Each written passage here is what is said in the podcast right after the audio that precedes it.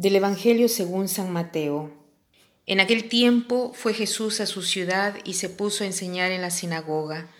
La gente decía admirada, ¿de dónde saca éste esa sabiduría y esos milagros? ¿No es el hijo del carpintero?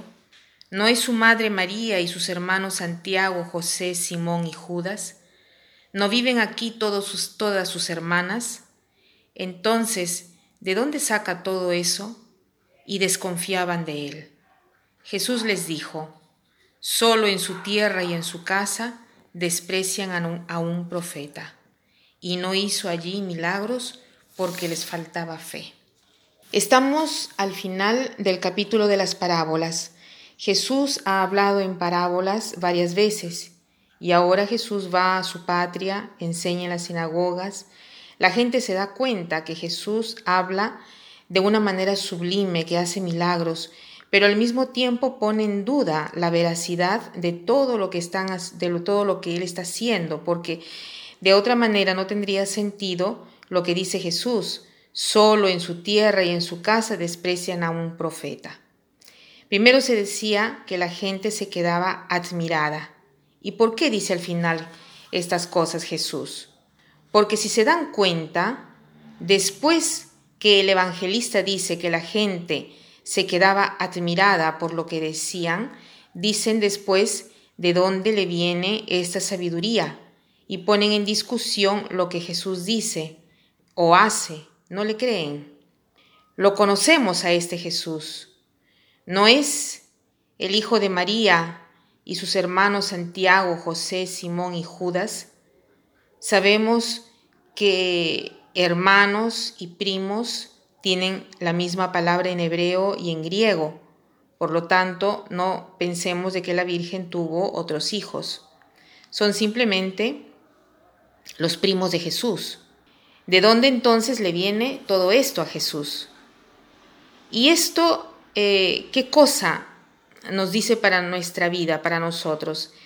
Que también nosotros, cuando conocemos a una persona, ya sea un familiar, un compañero de trabajo, una persona que, que frecuentamos habitualmente, estamos tan convencidos de conocerla que no nos asombra nada de lo que dice o nada de lo que hace.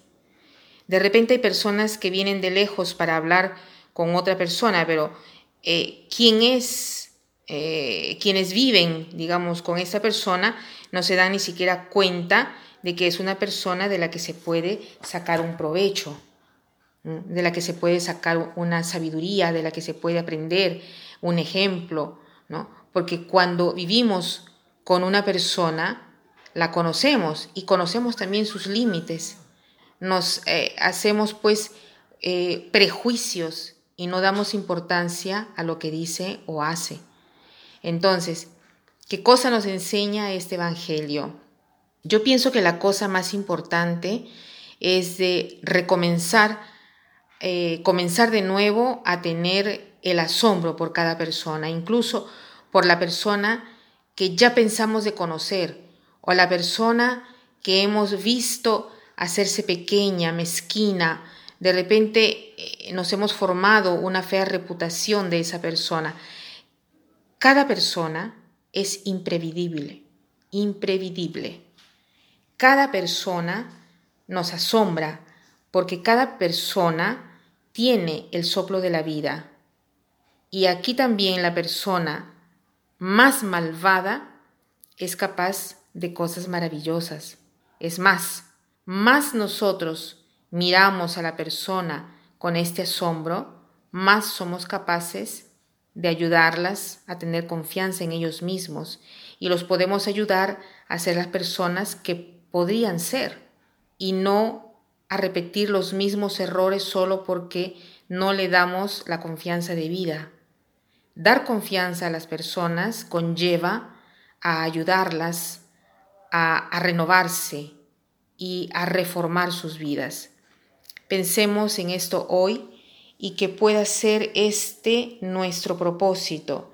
Y para concluir quiero citar una frase que dice así, todo el mundo no vale la más pequeña persona humana. Esta no se compara en nada así en el universo. desde el primer instante de su concepción hasta el último paso de su decrépita vejez.